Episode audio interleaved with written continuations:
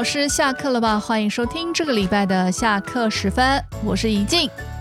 访谈来宾的系列回来了。我们今天邀请到的来宾是从幼儿华语教学开始，为了提升自己的专业与教学品质，而跟我们说吧相遇，展开了一段美好的缘分。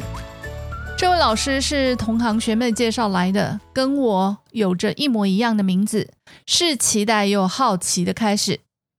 上课期间被他的活力与幽默深深吸引，感受到他在教学上非常有潜力。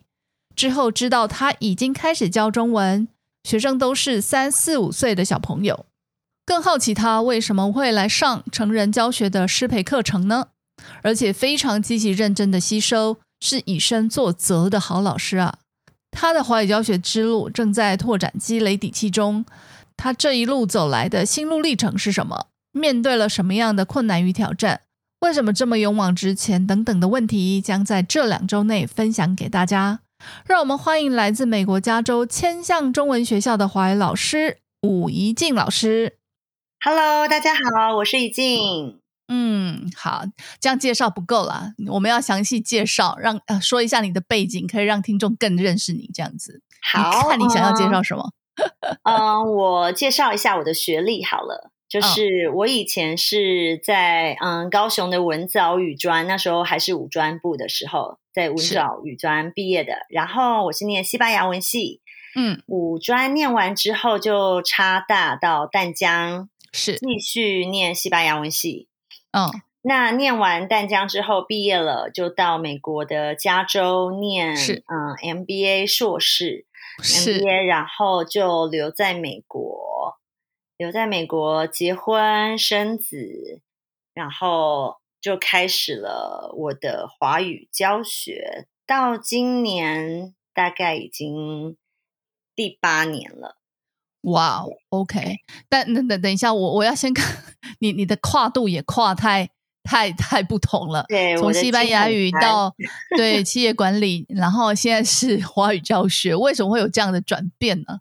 对，因为以前对语文很有兴趣，嗯，所以就会觉得，嗯，外语是我比较可以就是掌握拿手做的好的事情，所以那时候就是一心一意的想要念外语系，嗯哼，对。然后后来因为想接爸爸的，嗯，公司有这个打算，想说可以帮忙爸爸家里的事业，所以才去念企业管理。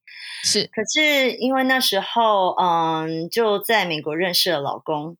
就想说，嗯，好男人难找啊，我们就还是先赶快抓住，对对呀，所以就留下来了。那留下来之后，相夫教子，嗯，那时候就觉得，哎，小朋友一定要会中文，嗯哼，以后回台湾才能跟阿公阿妈沟通嘛，自己的国家自己的语言不能忘，这一点我非常坚持。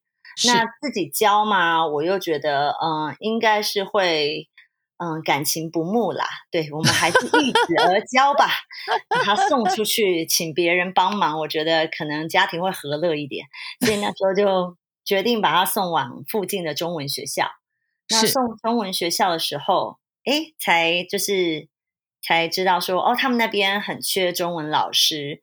嗯，然后在接触啊、报名的时候啊，校长啊，还有学务啊，他们都很积极鼓励说：“哦，我们很缺繁语的老师啊，你要不要考虑看看进来帮忙？”这样子，很多小朋友想学，可是我们师资不够，这样对，所以就又跨跨跨跨过跨到这里来了。所以就是因为这样的原因，因为小孩子学中文因缘际会，然后你也接呃，你你就进入了这这个行业，是不是？对对对。呃，听众们可能不知道，因为易静是我们那个四月游学团的招进来的老师，所以，但是我到现在才知道，他其实有七八年的教学经验。对这件事情，就是我也不方便拿出来那个。为什么不方便？因为虽然讲了七八年，好像很厉害、身经百战一样，嗯，可是就是其实就虚虚的，因为毕竟不是本科出身的嘛。你觉得不是本科出身的会差很多吗？那时候根本不知道怎么开始啊，那只是因为学校缺老师，所以没有没有什么要求，只要有一股热忱，然后就就可以开始。所以我就觉得我自己好像没有什么墨水，就就踏入了这个领域了。对，我觉得很很多就是没有跟您一样的老师就是这样踏，就是因缘际会，小孩子或者是一些一些朋友介绍，就这样跨入华语教学的。然后是不是心理的因素，觉得自己没有受过专业的训练，然后靠自己摸索这样教，你还是觉得虚虚的呢？是不是因为心理的关系呢？我觉得是。我觉得是，虽然已经教这么久了，然后其实也很能掌握应该要教些什么东西，每一年都差不多，因为我们每一年都是教一样年纪的学生嘛，那一批一批来，然后其实也没什么压力，你也不需要去准备什么很创新的教材。小朋友，我的对象都是幼幼班的，所以他们也不会为难我，也不会问问题。跟成人班很不一样，对，也没有什么语法，对不对？所以我们只要有一股热诚，然后忍住不要打小孩，就是开开心心的教就好了。可是就是会觉得好像没有那么的扎实。就是我为什么？你可以举举那个具体的例子吗？因为刚刚问的就是可能有些老师。会觉得，既然都已经在教了，但是没有受过专业的训练，他就觉得虚虚的，是心理因素，还是真的在教学上会碰到一些真的会让你虚的那种有感觉？两两个都有。一开始是自己心虚嘛，是那教的时候，哎，好像前几年都觉得还不错哦，因为就是小朋友反应也很好，家长也都很很不错。嗯，那是因为我们教的内容比较简单嘛。那后来。小朋友，嗯，想要继续学，比如说四三年，嗯，三岁四岁之后想要继续学中文，那希望我教，哎，当家教一对一的时候，这个时候我就开始觉得，哦，那我要怎么设计我的课程呢？是我该怎么教？已经不能再唱唱跳跳下去了，四岁、五岁、六岁了，已经长大了，这一套他们已经学过了，那接下来要怎么更进一步把他们的程度提高呢？是，那我我我没有学过任何这种训练，我以前只知道怎么唱唱跳跳教三四岁的小朋友，嗯嗯，那总不能一直闪字卡吧？那一对一的，嗯，课本要怎么挑？时间要多长？作业要怎么派？对，这种我我都不会。对，这时候就开始会觉得，嗯，怎么办？对，就算是你，呃，你接触到比较呃年纪又比较大的学生。那时候你带三四岁的小孩，应该也有几年的时间，对吧？对对，那些的经验没有办法让你掌握设计带到比较高年纪比较大的学生吗？嗯，没有办法，我我自己觉得没有办法，因为当初嗯对象是一个礼拜一次，然后是团体课。对，所以嗯，还有教室的控管啦，我们还有劳作啊，这些可以填补一些时间，嗯，课课空堂上面的时间嘛，课堂上面的内容。对，但是一对一的时候，人家付的钟点费拉高了，就只有你们两个。对，家长要看到成绩，你自己也会觉得要学生要能够讲得出来啊。嗯，所以就会觉得，哎，怎么办？就是已经真的是一个认真又。有良心的老师了，那 我也打混了前面几年，在摸索。你客气了，客气了，客气了。打混的话，怎么可能带到七八年呢？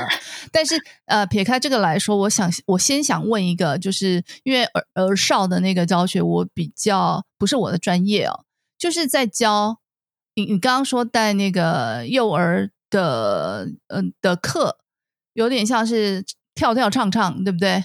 对对，唱唱跳跳的那种方式，那跟一般的、跟一般的，比如说台湾的一些幼儿园有什么不一样呢？这样的教学方式还是一样？我因为我没有上过台湾的幼儿园，所以我没办法比较。但是我们那边的，嗯，的目标是希望那些家里不讲中文的小朋友，因为是或者是他爸爸妈妈是外国人，或者是爸爸妈妈是第二代，他们中文不好。对，或者是已经已经不习惯讲中文了，可是他们希望他们的小孩能够送来稍微接触一下，有点启蒙他们的兴趣。所以我们希望的是留住这些小孩，让他们有兴趣。所以我们就是希望他们是开心的。所以我们并不是希望他们能够哦学多少字啊什么的。我们的教学目标已经是能够留在教室里，大家能够开心的觉得中文这件事情对他们印象是好的，他们才有可能继续的在四岁、五岁、六岁的时候继续的学下去。所以我们的，对我们就是比较属于嗯开心玩乐。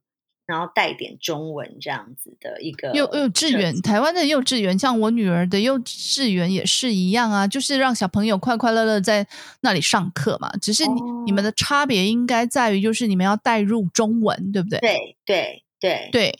那那个困难会在哪里啊？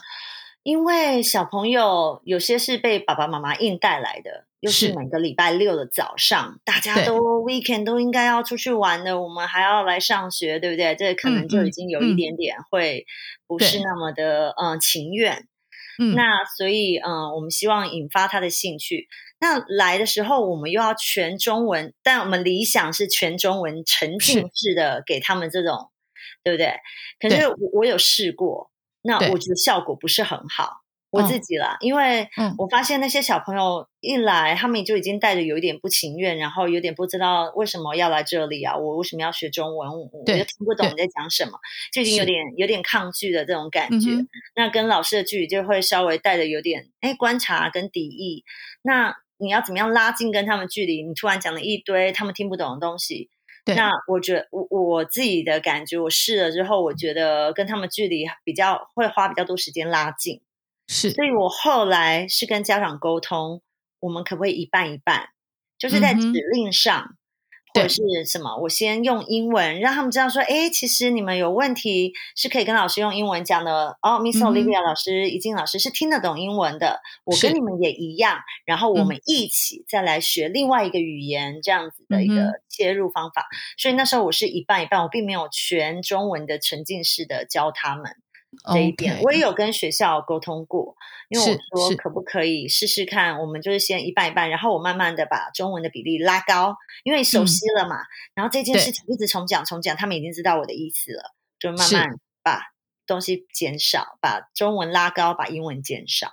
我是这样。所以你的意思就是说，如果要带像这么小的小孩，其实会先开始就是使用他们的母语习惯的英文，然后让他们。开始信任老师，再慢慢减少对英文的使用，再啊把中文的使用再拉高，这样子。嗯，我我是方式，对我自己个人的经验是以博取信任先，博取信任跟好感，所以我在第一个礼拜啊，第二个礼拜的时候，都让他们先喜欢上我，他觉得我不是一个威胁，然后讲的话他们听得懂，我们是可以沟通的。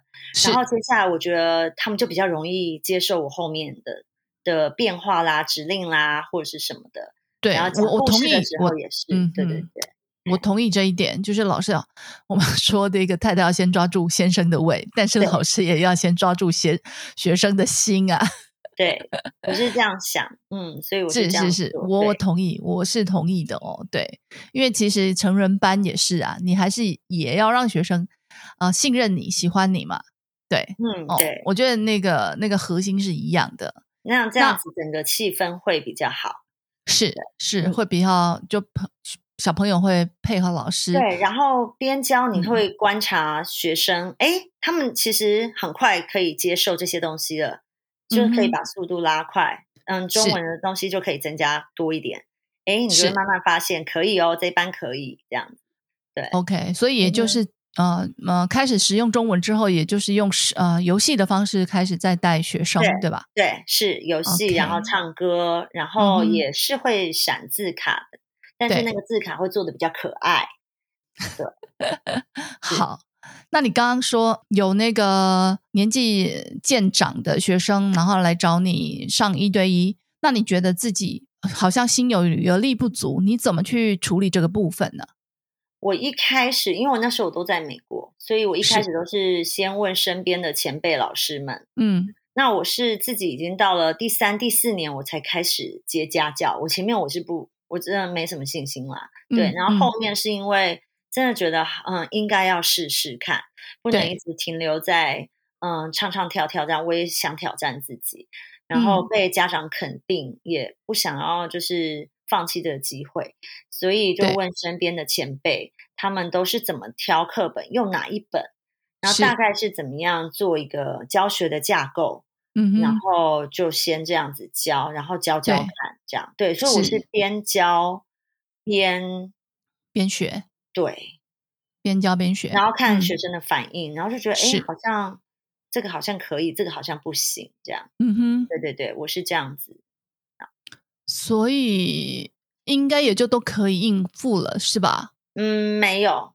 真的，因为小朋友长大，然后所以又继续长大一年。对，因为教了一年之后，你如果说学生没有继续跟你学，那你可能哎，就用同一套又又换一个新学生嘛。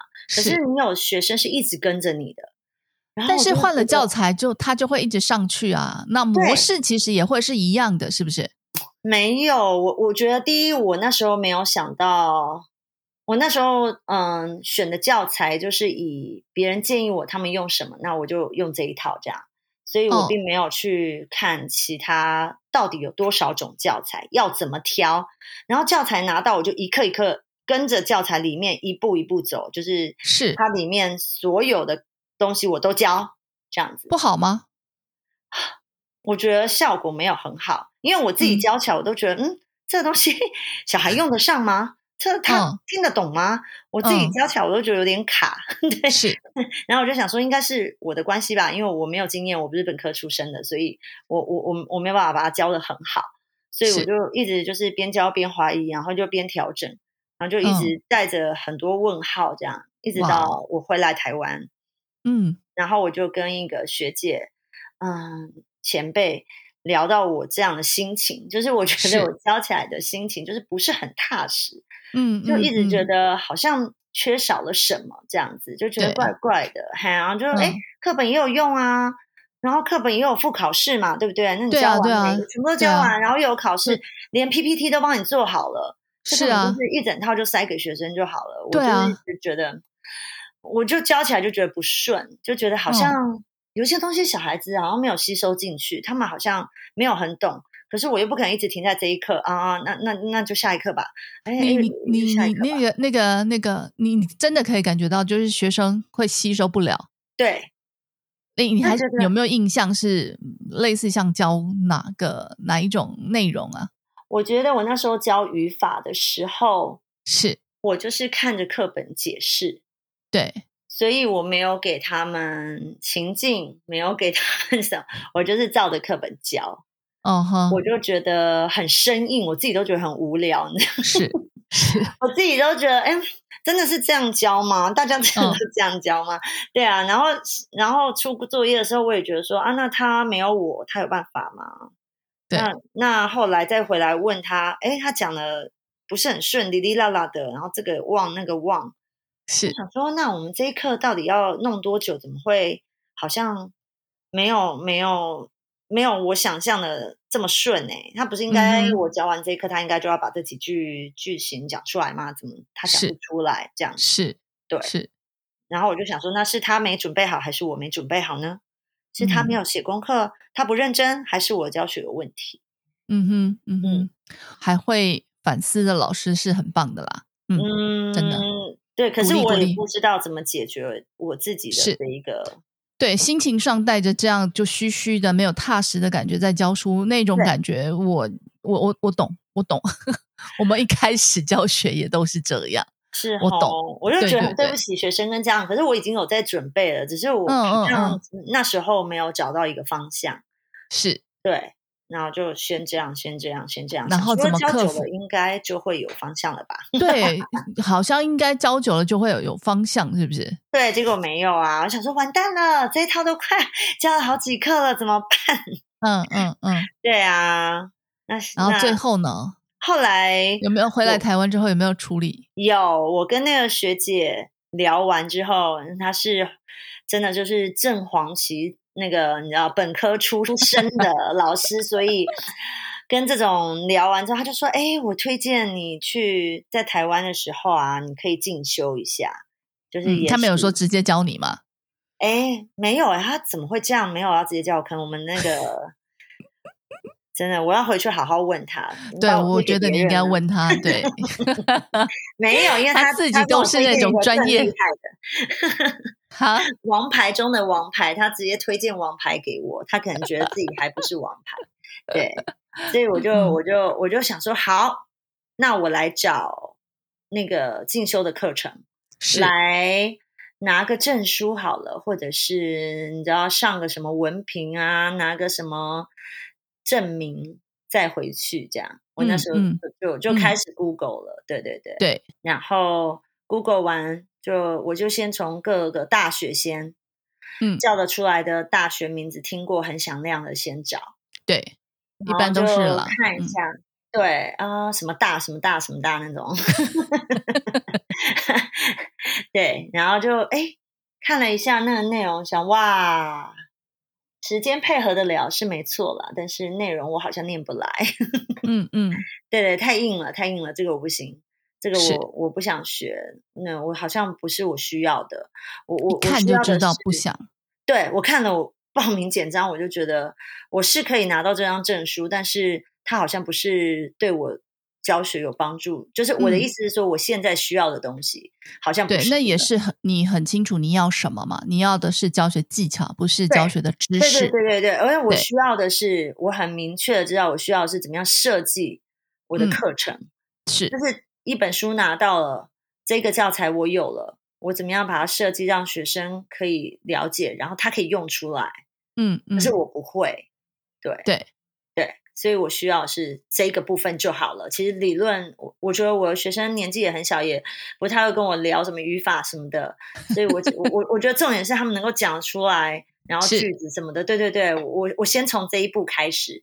然后等我被 challenge 的时候，我再回来学学更深的东西。可是对基础我要先打好，这样我是这样想的。对，所以你找到你要的了吗？对，那时候他那时候我自己先 Google，然后我就 Google 啊，这些我都不要这样子。然后我就跟学姐说啊，我我想学啦，然后我想要就是投资自己，那我需要的是能够直接。运用实用上的这种有没有这种啊？说有有有，我我我给你推荐一个那个工作室，说嗯对，然后说他就跟我推荐说吧，所以我这个学姐很会教，然后我觉得这个课程对你来说应该是会有帮助的，因为它就是很实用，它直接就可以让你直接上手。然后我就我就去看了一下说吧工作室的，嗯，那时候是线上的课程。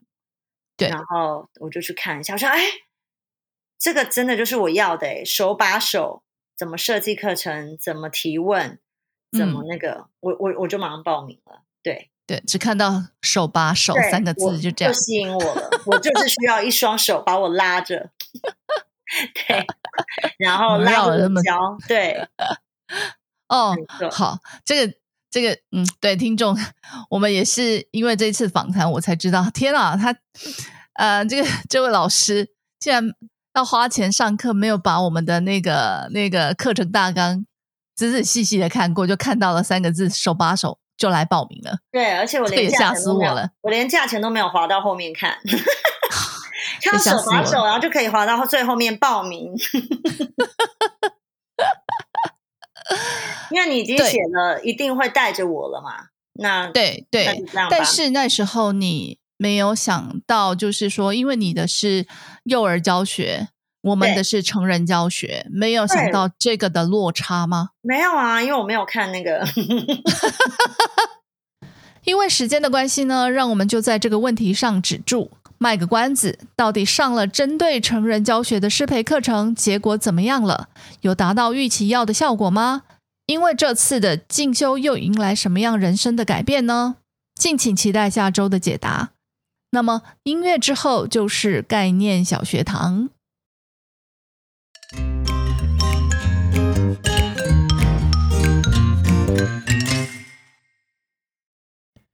各位听众朋友们，大家好，欢迎来到概念小学堂。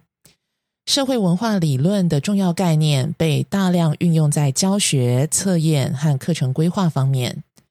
其中最重要的一个概念是 Vygotsky 在一九八一年提出的近侧发展区，它的英文是 Zone of Proximal Development，简称 ZPD。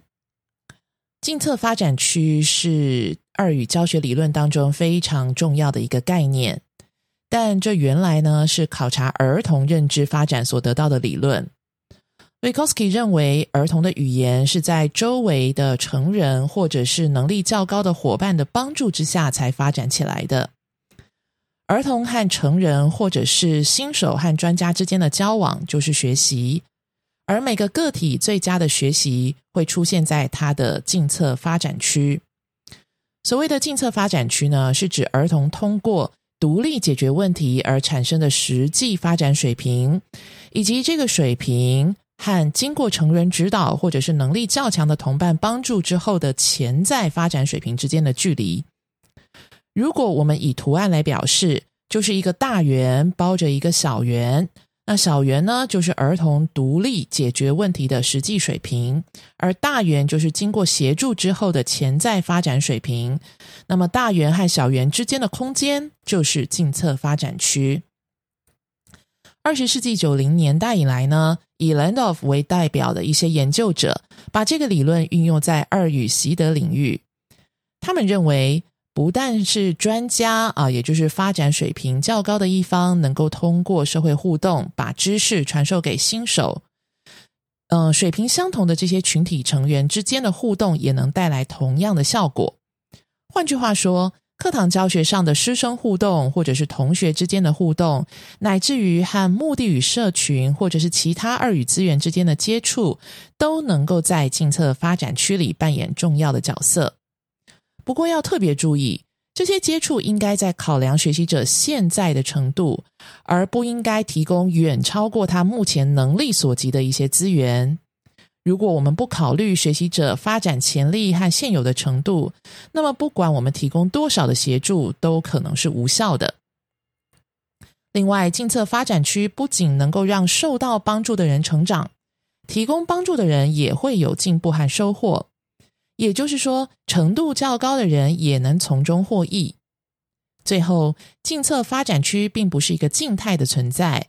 而是会随着学习者他习得的能力和发展而不断的改变他的起始位置和大小的。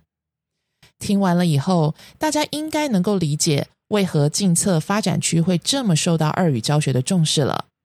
别忘了，我们的教学也要在这个区间里设计哦。概念小学堂，我们下次见。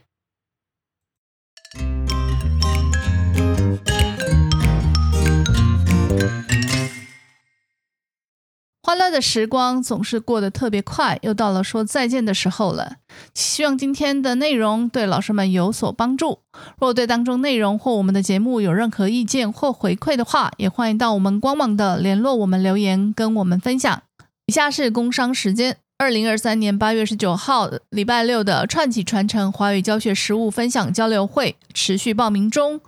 为了符合老师们的需求，我们也开放线上参与的报名。因此，如果您无法亲自前来，但不想放弃与各地华语老师齐聚一堂交流与认识的机会，可以选择参加线上的方式。另外，为了鼓励新手老师或实习老师、研究生的参与，我们也提供团报五人以上八折优惠的活动，期待大家的共襄盛举。另外，跟我一起备课吧！线上一班推出之后，受到老师们的回响，因此线上二班也将在九月六号开始。每周三晚上七点，一周一次，共十次，带您细嚼慢咽备课的思路与细节，让您磨练思维并建立模式。错过第一班的，要把握第二班哦。